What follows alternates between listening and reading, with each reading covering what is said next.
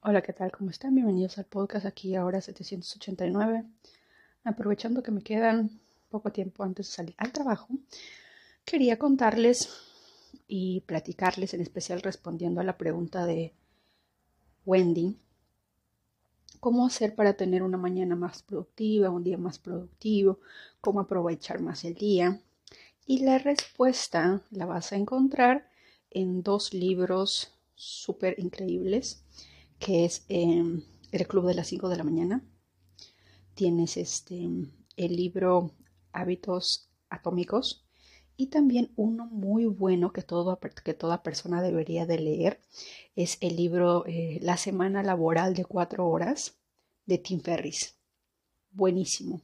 Habla del porcentaje del tiempo, cómo obtener más resultados en el menor tiempo y todo ello, lo cual estos, estos tres libros te van a ayudar a, de alguna manera, a poner en orden, a crear hábitos y a aprovechar más el día.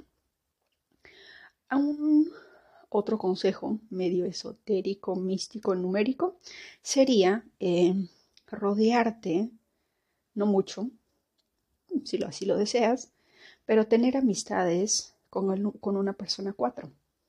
En un episodio anterior hablamos sobre el, el 4, el 13, el 22, el 31. Significa el tiempo. ¿Cómo pasa el tiempo?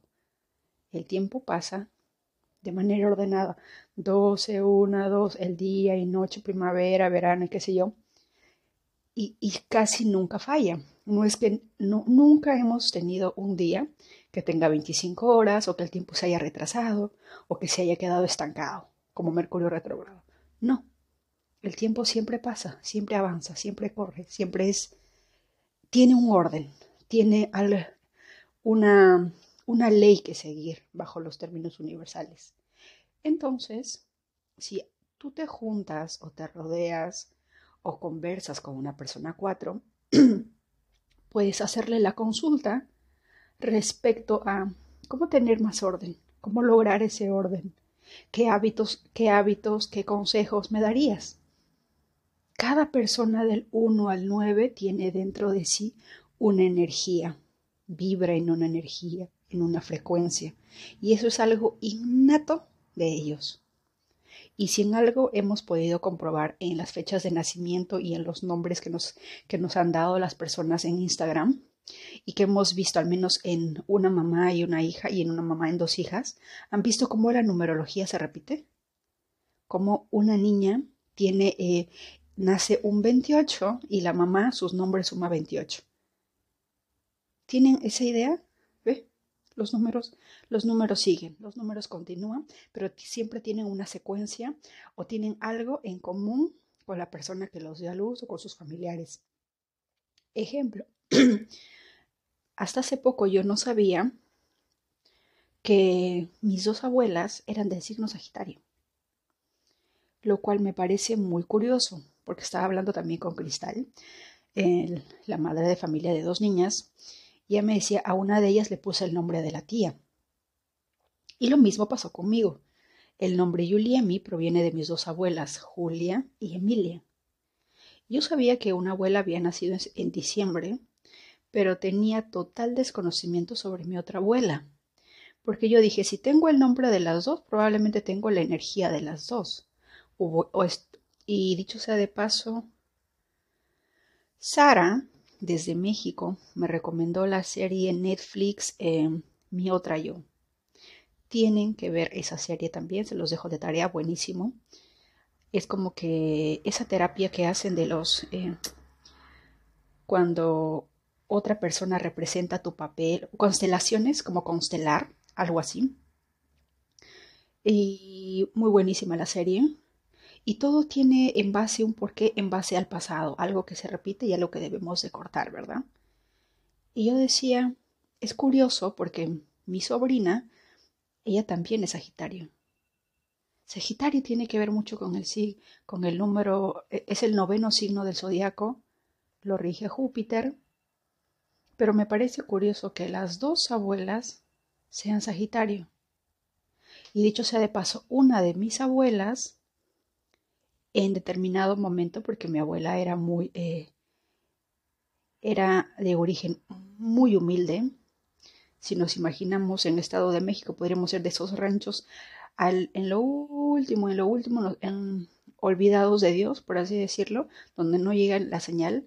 De ahí provenía mi abuela. Pero aún dentro, aún, de, aún dentro de vivir en una situación así, ella tenía en mente algo.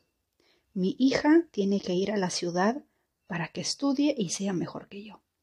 Esa era la mentalidad de mi abuela materna. Mi madre también creció con eso.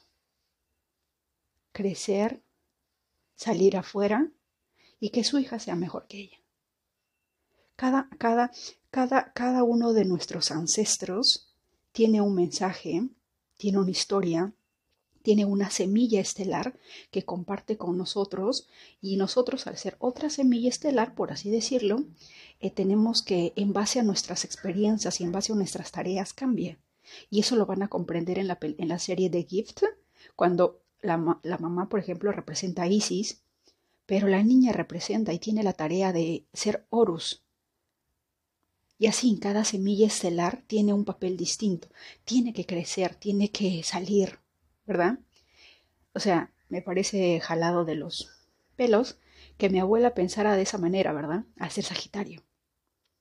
Y no vivía, jamás aprendió a leer, ¿verdad? Jamás aprendió a leer.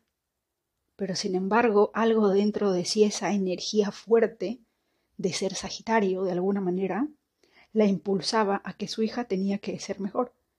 Voy a ir, eh, voy a salir de este sitio, voy a llevar a mi hija a la ciudad para que mi hija ahí pueda estudiar. Claro que no en las mejores condiciones, porque no se pudo, y, y todo fue en base al esfuerzo de mi madre, pero al menos tuvo ese pequeño fuego interior de impulsar a que la siguiente generación sea mejor. Y mi madre fue igual. Y por parte de mi abuela materna, de mi, de mi familia paterna, pues mi otra abuela resulta que también nació un diciembre, también en energía sagitariana. La única diferencia es que de alguna manera ella, por razones del destino, no he visto todavía, lamentablemente es imposible conocer la, la hora de nacimiento, no he visto todavía la luna de ambas, la luna en aquel día. Pero con mi abuela paterna pasa algo muy interesante.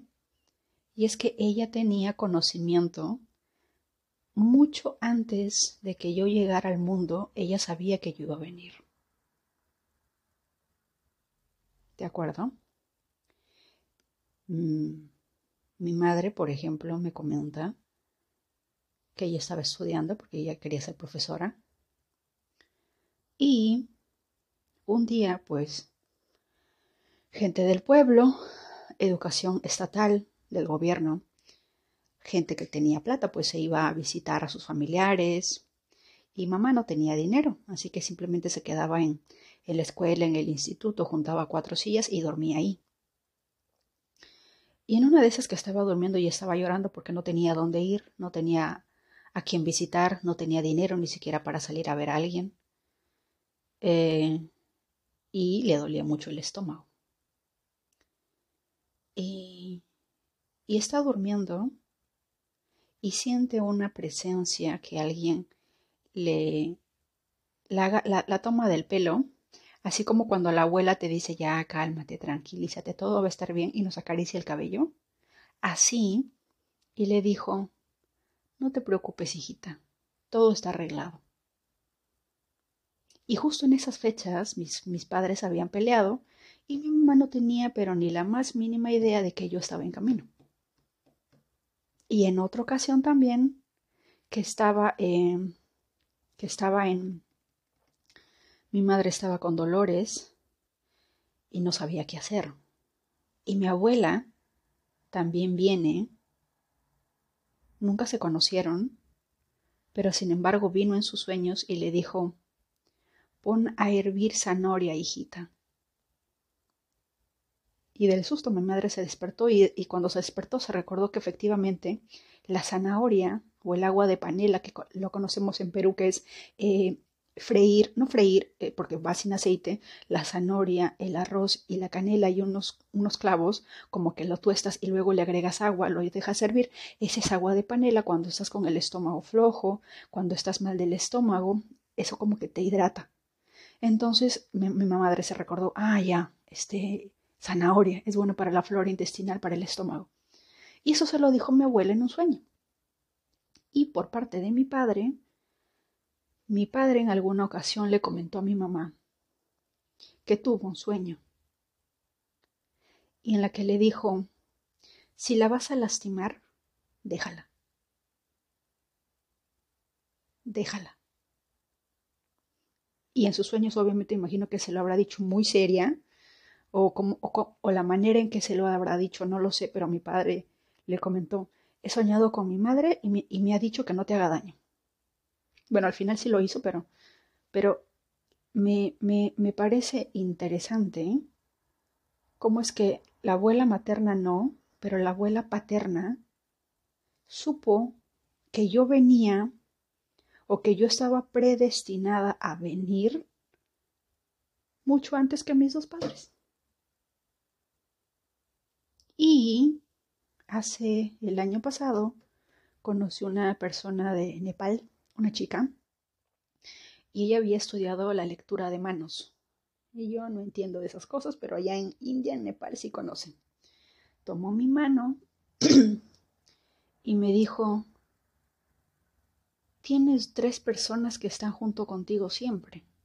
Y yo, ah, ¿qué? ¿Cómo? ¿Cuándo?